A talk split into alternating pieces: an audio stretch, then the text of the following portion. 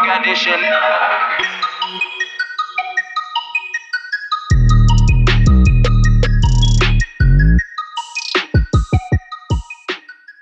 Então, eh, olá António, cá estamos Olá. de volta eh, no nosso Bitcoin Talks e como as pessoas têm estado a acompanhar o livro que já está nos tops, não é? É tu, tu comunicaste que já está no- nos tops, eh, está a correr bem, não é? É verdade, sim. Chegou esta semana ao top, eh, ao top geral, está em nono lugar.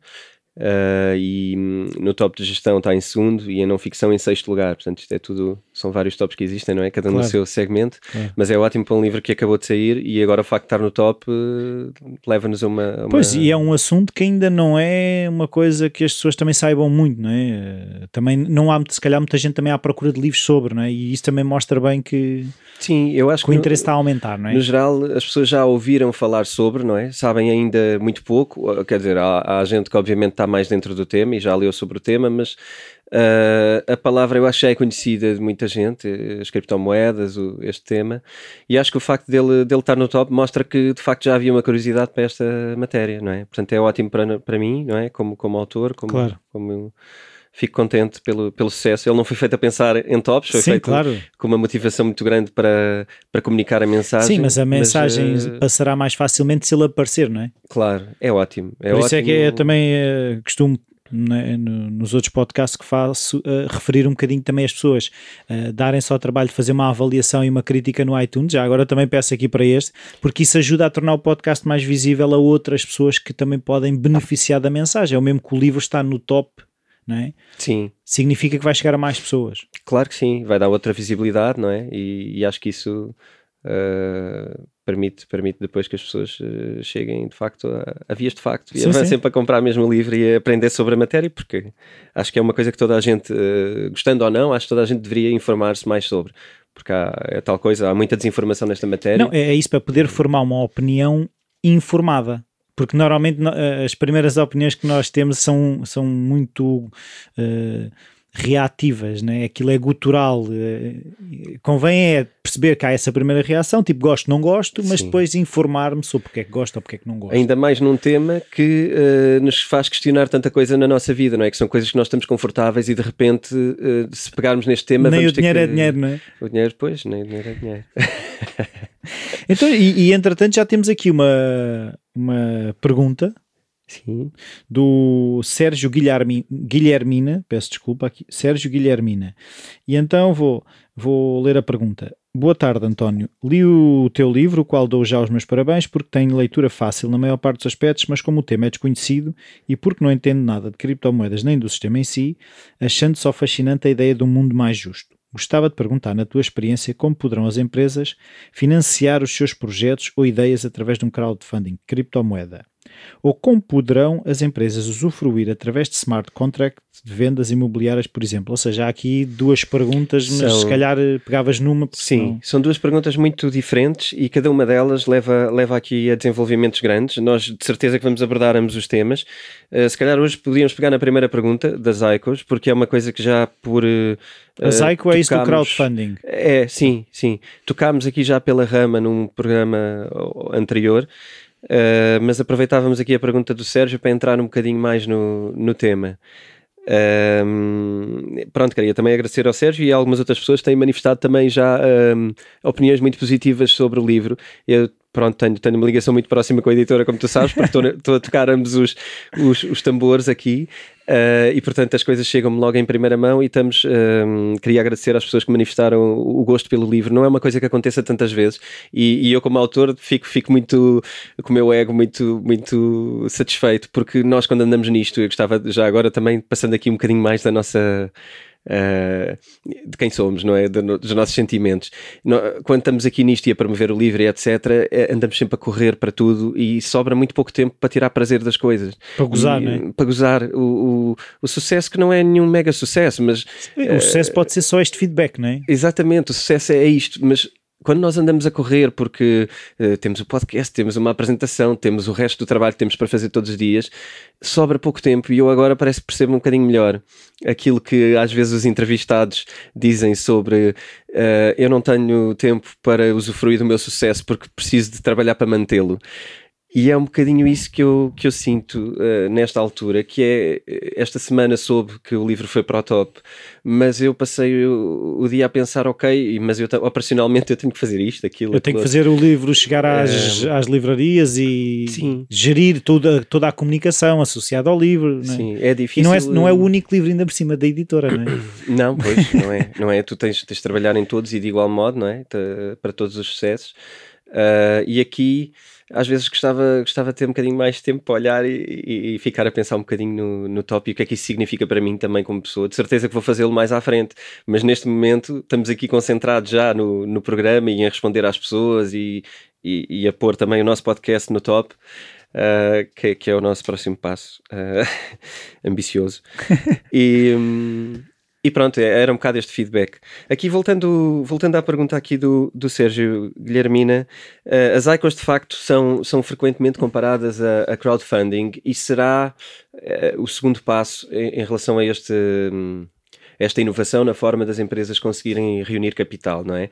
Aqui, se calhar fazendo aqui a ponte para trás e para a gente poder comparar como é que isto pode ser feito.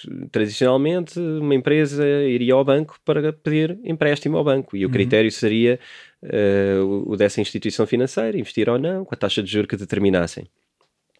Mais recentemente, uh, o papel de business angels ou venture capital começou a tomar um bocado a frente nesse, nesse processo e já e, e, mesmo que antes fossem essas mesmas pessoas por trás dos bancos a financiar, hoje essas pessoas contornaram um bocado uh, os bancos e já investem diretamente e já podemos ir fazer pitch, uh, uh, pitch, portanto o nosso, apresentar o nosso projeto, para quem não esteja familiarizado com a, com a palavra, apresentar o nosso projeto diretamente a investidores ou a assessores deles que validam ideias e que depois nos podem ou não financiar, não é? Aliás, o Shark Tank aqui já tornou isto muito Sim, popular. É isso. Uh, e portanto, no fundo é uma é outra versão de um é um Shark Tank mas diferente, mas no fundo o princípio é o mesmo. É, eu tenho sim. uma ideia, preciso de dinheiro, não é? Sim. E depois, pronto, se a tua ideia é boa, quer dizer, hoje em dia já estamos mais à frente também nisso, que é ir lá com uma ideia, ele vai-te perguntar, ah, mas o que é que já puseste em prática e o que é que já aconteceu, não é? A ideia já não chega, tens que mostrar também que és uma pessoa que é capaz de levar o projeto para a frente. A, a execução, não é? O que eles falam muito da execução, a ideia, a ideia é 10%, a execução são os outros 90%, não é? Sim. Sim, porque ideias boas nós todos temos. Sim, agora pô-las em prática e executá-las, não é? Essa é, é a parte ter complicada. A, ter a visão para o fazer. Pode não é... estar tudo feito, isso também percebo um bocado nesta questão dos investidores, eh, não tanto das criptomoedas, mas aquilo que eu vejo é, eh, até podem não estar já tudo tratado, mas se eles perceberem que a pessoa tem uma visão de como é que aquilo se vai Exatamente. ser feito, já, já, é, já estão disponíveis. Uma, uma boa conversa consegue-se, hum, às vezes pode ser só uma ideia, mas com uma boa conversa tu consegues perceber uh, se a pessoa é focada para, o, para, os objetivos ou se a pessoa já tem ou não um rumo para a sua ideia, não é? Ou se é só uma ideia boa. Se já sabe uh, maneiras possíveis de levá-la para a frente ou se sim. está só ainda a magicar eh, sim. um sonho. Sim, exatamente. Uh, aqui, portanto, tiveste o processo dos, dos business angels a tomarem a frente nisto e, e recentemente tem sido isso que está que tá está aqui na, na BR e na moda, não é? Também em Portugal, com o Web Summit e tudo isso, trouxe para cá essa atitude.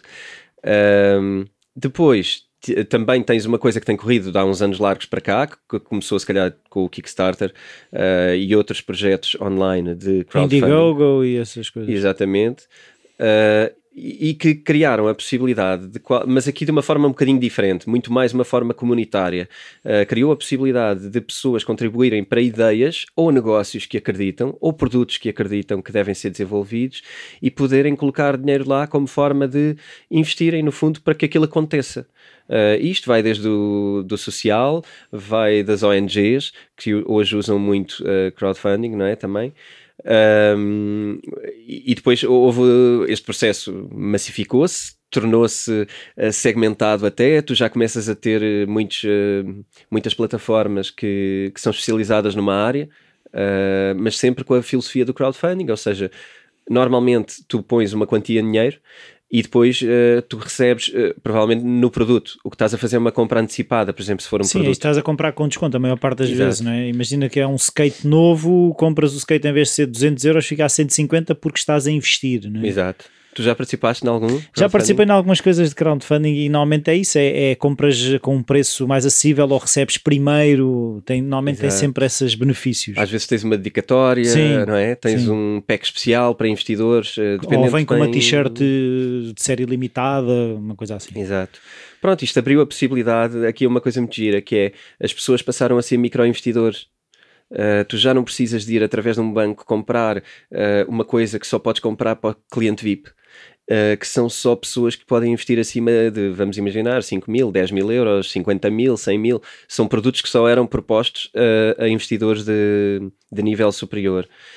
Uh, o crowdfunding veio, veio democratizar veio democratizar e veio responsabilizar as pessoas também que hoje em dia tu sabes uh, melhor as regras que, que, se cumprem nestas coisas que é, opá, eu vou investir mas eu também sei que estão aqui as regras disto e epá, pode não, podem não conseguir uh, acabar o produto a empresa pode fechar pode, podem acontecer várias coisas não é? e portanto tu passas a ter Uh, passas a ser tratado uh, como, como uma um, pessoa mais madura. Portanto, tu és um investidor, uh, mas sabes, conheces melhor os teus riscos, não é? Não vais estar ali, como não tens um intermediário ali que, que te faz um papel de segurança, uh, também não esperas isso e, e, estás perfeitamente confortável com isso e investes naquilo que acreditas. Um, o, o, crowdfunding ficou muito popular. Uh, mas com as criptomoedas nasceu uma coisa nova que se chamam as ICOs, uh, ICOs, para quem diga de seguida as iniciais, que significam Initial Coin Offering. Oferta inicial de moeda, é isso? Exatamente. Em português já, já há esse termo mencionado em artigos, já às vezes, portanto é exatamente isso. Que, eh, cujo nome nasce um bocadinho do, do paralelismo do, das IPOs com, com uh, ações, neste caso. Uh, a primeira coisa que, que, é importante explicar nas ICOs ou nas ICOs é a grande diferença entre uma, uma IPO de ações, que tu compras ações de uma empresa iniciais, não é? E, e uma ICO. Tu numa ICO compras os tokens, num, numa IPO compras ações. Os tokens, atenção a isto, porque quem começar a estudar o tema vai se deparar já com esta dúvida, que isto não são ações da empresa. Ok? Uh, então o que é que é um token? Um token é uma unidade de valor que será trocada dentro do sistema uh, dessa nova empresa um, e que é uma unidade de valor uh, nesse, nesse ambiente, nesse ecossistema, portanto, para ser utilizada nesse, nesse circuito. Ou seja, aquele token, só se eu criar a moeda uh, microfone, né, criptomoeda Sim. microfone, só vale dentro do universo da moeda microfone, é isso? Sim, só não. vale dentro do teu sistema. Como, como empresário, criaste o teu sistema, criaste a tua dinâmica, muitas vezes está associado a compras. Uh, eu não posso comprar, pegar num token de microfone e comprar uh, Bitcoin ou Ethereum. Ou... Tu depois poderás trocá-los uh, em todo o lugar que o venha a aceitar. Ok. Ok? Porque os objetivos, depois, lá está, de uma boa ICO, é encontrar parceiros que também aceitem a sua moeda como unidade de valor. Ok. E aqui o token será sempre tão mais valioso quanto, um, quanto a sua capacidade uh, de mostrar valor também a parceiros e tanto quanto a massificação dessa, de, desse token um, num sistema de trocas, não é? Se tu fizeres um, um token que só é válido dentro da tua casa, é muito pouco provável que outras pessoas venham a comprá-lo porque não vão conseguir utilizá-lo lá. Mas se tu dizes, epá, isto é usado na minha vila toda, este token vai ser usado na minha vila inteira e todos os comerciantes aqui já aceitam, tu aí vais dizer, epá, eu se calhar até tenho utilidade para isto, eu costumo então, comer... Então, peraí, vê se eu percebo, o token é uma participação numa criptomoeda, é isso? É, tu não, tem, tu não és acionista da empresa, e esta é a grande questão, não és acionista da empresa. Agora, de caras, tanto quanto mais valor essa, essa empresa adquira e quanto mais capacidade ela adquirir, o teu token vai ter sempre mais valor. Mas o token é representado sob a forma de percentagem de criptomoedas ou, ou como é que isso As funciona? condições variam muito de, okay. de, de, empresa para empresa. Uh, explicando aqui, se calhar, o, o que é que é preciso para fazer uma ICO. Uma empresa hoje em dia financia-se com uma ICO um, da mesma maneira que se financiam outras com crowdfunding. Ou seja, tu expões a tua ideia através de um white paper, neste caso. Uh, já falámos aqui do white paper, inclusive é da Bitcoin. Sim. White paper é um termo muito usado nas, nas criptomoedas e, no fundo, é um documento académico da, da, daquilo que se permite fazer, daquilo que se quer fazer. É uma explicação. É um estatuto? São é, quase uns estatutos, não? É uns estatutos, é, é do estilo um, o que é que eu vou prometer fazer? Qual é a minha premissa? Quem sou? O que é que eu quero fazer? Uh, como, como, é que vou fazer? Como é que vou fazê-lo? De quanto é que eu vou precisar de investimento para fazê-lo? Normalmente o valor uh, é outra de, das coisas que tem que estar no, no white paper e é determinado, normalmente é determinado de início. Uh, e tu dizes quanto, qual é o teu objetivo, uh, porque é que as pessoas devem participar, o que é que têm a ganhar com isso. Uh, depois mencionas a quantia que tu queres uh, reunir com, com esse white paper. Convém sempre tu, tu teres também, uh, se calhar, o, o, teu perfil, não é? Quem és tu, de onde é que vens, qual é a tua equipa, como é que vais implementar isto? Tens de ter, ter ali alguma visão aberta. E é engraçado. Qual porque... é a tua rede de sustentação, não é? Que é se não cais. Sim, e o engraçado nisto é, é, usa-se muito a frase do o segredo, o segredo é a alma do negócio. Quando se vai para o mundo das criptomoedas, tu percebes que isso não é minimamente. A transparência relevante. é o segredo do negócio. A transparência é total, porque quanto mais transparente tu fores, mais as pessoas vão acreditar em ti. E ninguém está a esconder trunfos sobre a sua ideia, porque só esses trunfos é que vão permitir que alguém aposte moeda no teu, no teu negócio. Eles têm que perceber de facto que tu descobriste uma coisa interessante ou que tu tens uma forma interessante de implementar aquele negócio. E portanto, os white papers destas empresas são um escancarar de intenções do que tu queres fazer e porque é que és bom e porque é que eles devem pôr dinheiro na tua mão para tu porque chegares é que és confiável também, Sim. né? Sim, portanto, aqui não há segredos para fazer a alma do negócio. Não digo que esteja, tenha que estar lá tudo, se calhar não tem que estar lá tudo, mas tem que estar o suficiente mesmo para tu mostrares que és inovador. Uh, e neste mundo, percebe-se uma coisa que muito no mundo dos empresários se vive com esta dificuldade, e eu, como partilho disso, um, presencio muitas vezes o bom empresário não é aquele que teve uma boa ideia e que agora vai guardá-la bem e vai tentar explorá-la. O bom empresário é aquele que, que está a realizá-la e que tu vês que está a fazê-la com alguma estratégia e que sabe para onde é que vai e, e portanto é isto que tu tens no white paper. Tu percebes quando estás neste, neste ambiente que pá, ter boas ideias, tu ouves uh, eh, 20 ou 30 por dia se estiveres num ambiente de pessoal criativo, não é? Uh, mas desses, só um ou dois é que se calhar vão realizar aquilo, porque a diferença de fazer, de ter sucesso, não é ter boas ideias, é realizá-las, é batalhar, é passar os maus momentos, é, é tudo isso. E portanto, neste ambiente já não se reserva as ideias, uh, porque já se sabe que aquilo dá um trabalho complicado. Uh, que o difícil está para vir, não é? Portanto... Então, então, como é que se processa realmente um, um ICO? Ok, o, o, os ICOs... Ou seja, lança-se white paper e fica-se à espera dos investidores? Ou... É, é isso, mas de uma forma cada vez mais madura e cada vez mais um, comercial ok? Uh, as ICOs, eh, se calhar aqui para, para, explicar um bocadinho a importância das ICOs, estamos aqui a falar de um mundo diferente, não é? De um investimento diferente, e se calhar antes de pegar ainda nisso, eu Sim, gostava só de tocar aqui um ponto ou dois para se perceber o, o, que é que se passa nas ICOs. O Ethereum, que já, que já falámos uh, superficialmente noutras, noutros episódios, e vamos ter um episódio sobre isso, já, já ficou prometido, uh, o Ethereum permitiu que outras. Um, que outras criptomoedas usassem o seu sistema para lançar ICOs, que são os tais tokens. Nós já falámos do protocolo ERC20, que o Ethereum é um sistema operativo, não é? Mais ou menos, que permite, em cima dele, tu programares e desenvolveres a, teu, a tua empresa, as tuas aplicações digitais e lançares os teus tokens.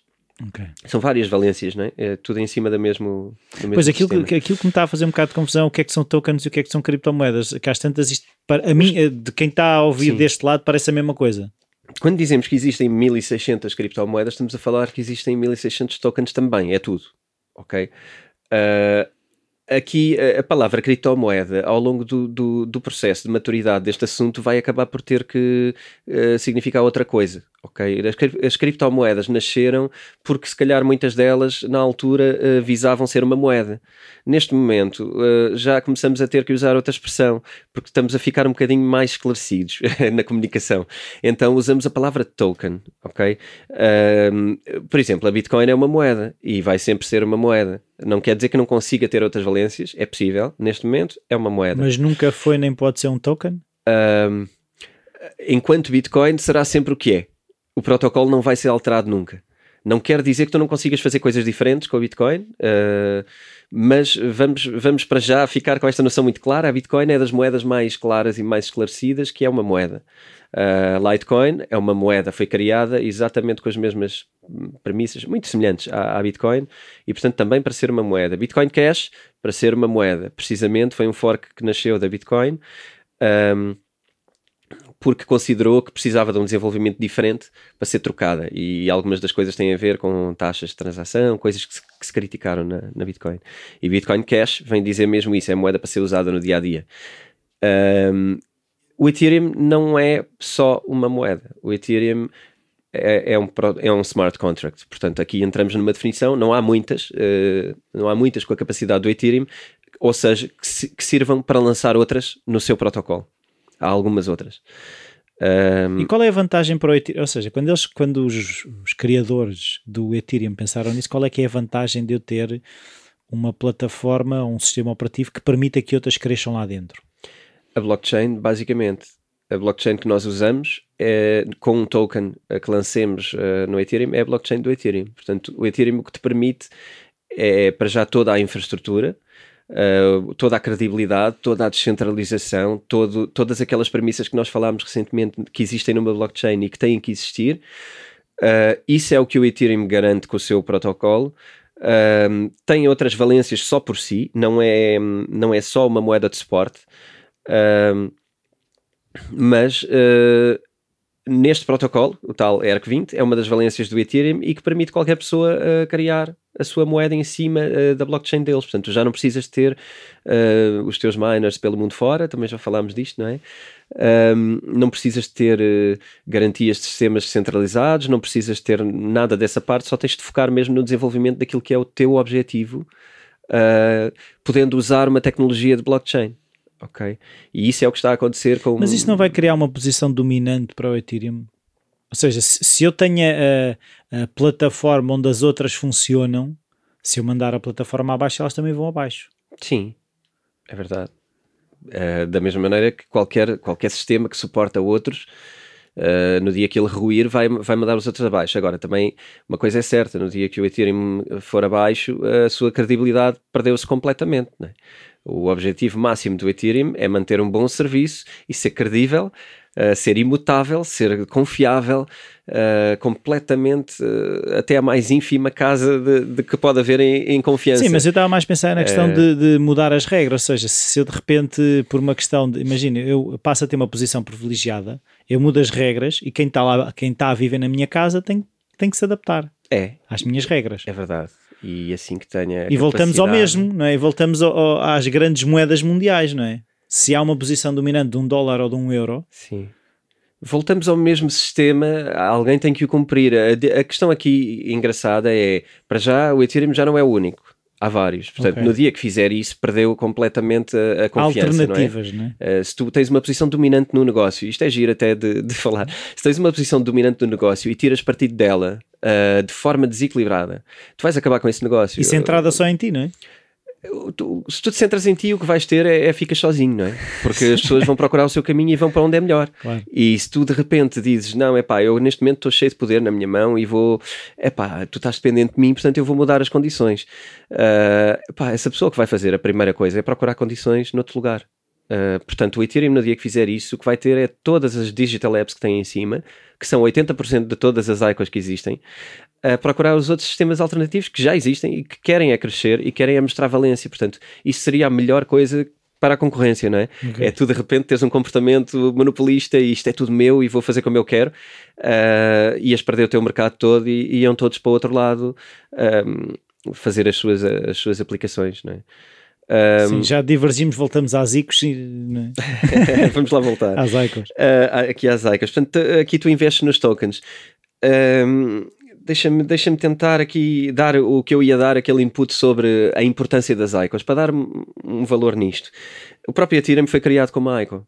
Uh, e na altura, estamos a falar de 2014, e com, com um valor. Não foi assim há tanto tempo? Uh, não, foi tanto, não foi assim tanto tempo. Foi quando nasceu o Ethereum, a Bitcoin de 2009, o, o Ethereum 2014 e hoje em dia é a segunda, a segunda moeda mais importante. E não foi a segunda a nascer, uh, também é importante ver isto. Foi Ou seja, visão... lá está, a tal ideia te e a tecnologia que eles trouxeram era de facto completamente diferente. disruptiva. A ideia de tu teres esta blockchain e teres as, as outras a correrem em cima, o Ethereum tomou tomou a liderança disto no mundo. O criador da Ethereum, eu já dei aqui uma vez, acho eu, um input sobre isto, se não dei do agora.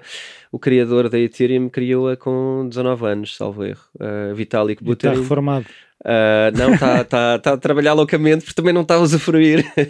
ele não está a usufruir da sua fama nem do seu sucesso. Uh, e, e, ele é uma pessoa muito. Ele nas redes sociais é uma pessoa ativa e é muito exigente com as pessoas, inclusive com, com os comportamentos nas redes sociais. Ele é muito crente nisto e não, não gosta nada de brincadeiras, de, de Lamborghinis, de tradings, de coisas. Ele é muito focado em mudar o mundo e ter um mundo mais justo e ter, uh, ter uma alteração significativa na humanidade. E portanto a cabeça dele é de facto uh, diferente. Ele não é focado em proveitos, ele não é focado no mesma coisa. É um idealista. Ele é um idealista e é, uma, é, é um rapaz muito novo, muito humilde, muito Uh, muito terra a terra, tu se passares por ele na rua nunca dirias que epá, não, não, não ostenta nada, não mostra nada, é super focado no que faz e, e na, sua, na sua cabeça.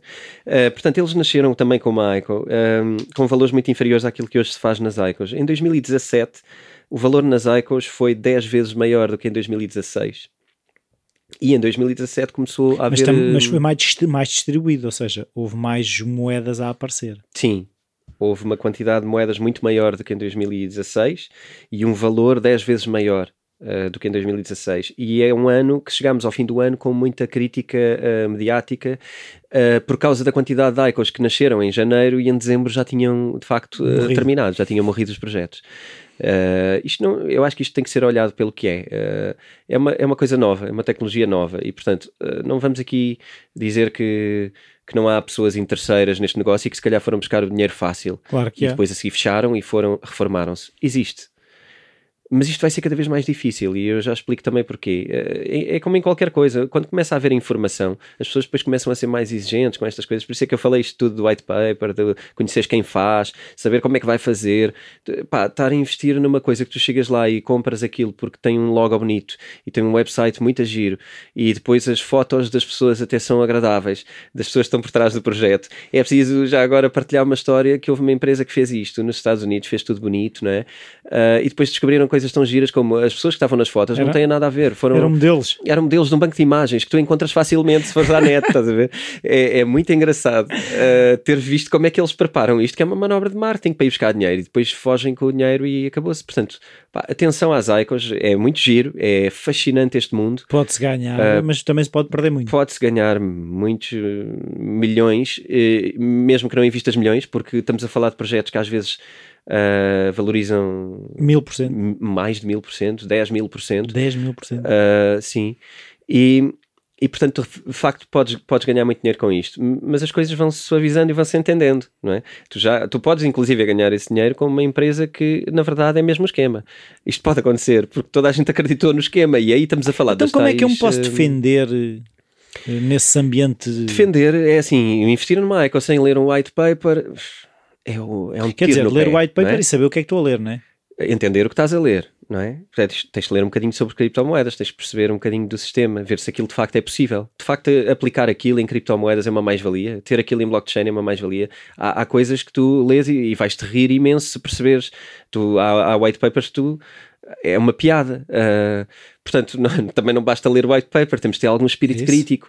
Uh, idealmente, tens, tens pessoas com quem podes conversar os temas, com quem podes discutir os temas. É muito importante nós partilharmos ideias com amigos e o que é que achas disto, pessoas que estejam na área, que saibam um bocadinho mais, uh, que já tenham passado, se calhar, por experiências, porque é assim que nós vamos chegar lá.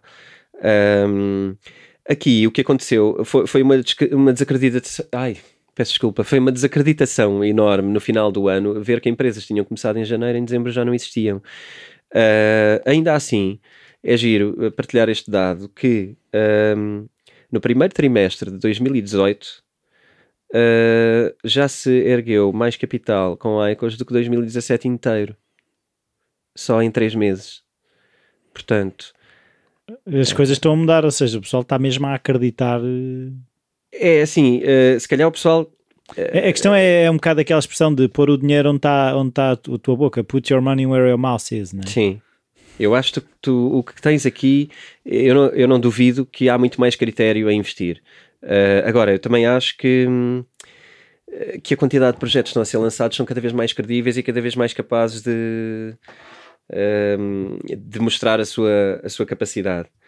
Um, ehm, aqui é importante pronto, perceber estes valores. E não estamos a falar de valores pequeninos, estamos a falar de 6,3 bilhões de dólares no ano de 2017 e no ano de 2018 já termos feito isto em, em, dois em três, três meses. meses.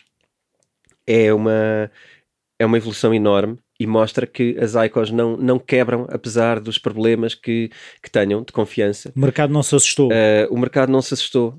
Não é? Tu tens um mercado que vai crescer, em teoria, vai crescer uh, seis vezes, outra vez, não é? Portanto, uh, de facto, é preciso ter cuidado, é preciso ter atenção. Aqui, as ICOs, uh, explicando e voltando ao tema, são, são muitos milhões. Há, há empresas portuguesas que já, que já estão a fazer ICOs também. Uh, e eu sei que nós estamos aqui já a ir longos no nosso programa e se calhar vamos ter que partir isto um bocadinho aqui num, num próximo episódio e voltar ao tema. Mas aqui o importante nas ICOs é, em primeiro lugar, mostrar que de facto são disruptivas, mostrar os perigos delas, que são, são de facto perigosas para o investidor. Uh, portanto, eu acho que não é uma coisa que a gente possa pôr. Uh, queria deixar neste mesmo episódio garantir que deixa a mensagem muito cuidado, não colocar numa ICO, mesmo que nós acreditemos muito, lemos white paper, acreditamos nas pessoas, temos de ter noção que fazer all-in, meter mas meter a nossa vida. meter a nossa vida numa ICO é perigosíssimo. Há, há, há, choques de sistema, há choques de mercados específicos, há choques de crises globais, há, há, problemas disruptivos. Pode aparecer outra ICO no dia seguinte que de repente vai ser mais disruptiva e vai, vai ser ela que vai tomar a liderança. Portanto, nós temos de ter isto tudo em conta. Podemos acreditar muito, podemos achar que é por ali, mas devemos pôr uh, limites uh, muito definidos naquilo que é o nosso investimento uh, financeiro. Eu gosto sempre de, de, dar este lado e quero ser aqui sempre um moralista de investimentos, porque às vezes as pessoas depois culpam o sistema pelos seus erros emocionais nos investimentos e não é assim. Claro. Aquilo estava lá, muita gente percebeu aquele erro, nós não percebemos porque fomos não, E lá está, e uma coisa que também, por exemplo, o Tim Ferriss eh, até fez um episódio que era a questão de